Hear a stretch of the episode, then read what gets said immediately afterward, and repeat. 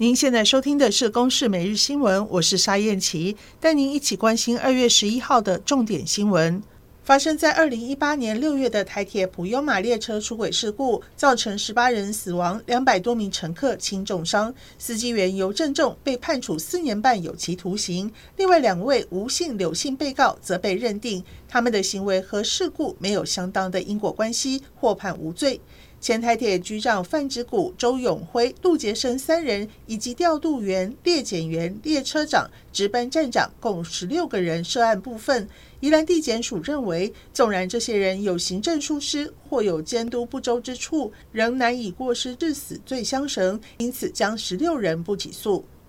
中小学以下学校今天开学，除了要防疫大作战，北部因为缺蛋问题未解。农委会将优先调配鸡蛋给学校使用。高雄市昨天临时决定，国小今天预防性停课一天，和桃园市幼儿园一样，十四号再开学。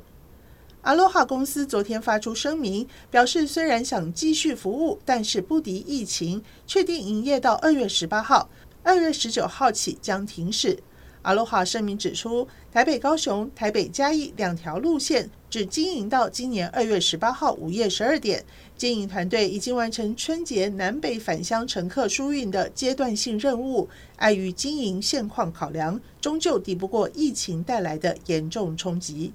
北京冬奥花式滑冰团体赛颁奖仪式被延后举行，俄国媒体报道是因为俄罗斯十五岁小将瓦利娃疑似没有通过药检。国际奥会对此拒绝发表评论，只表示希望牵涉此案的运动员保持耐心与理解。俄罗斯过去因为大规模使用禁药，遭到禁止使用国民出赛，改以俄罗斯奥会以及会旗参与国际赛事。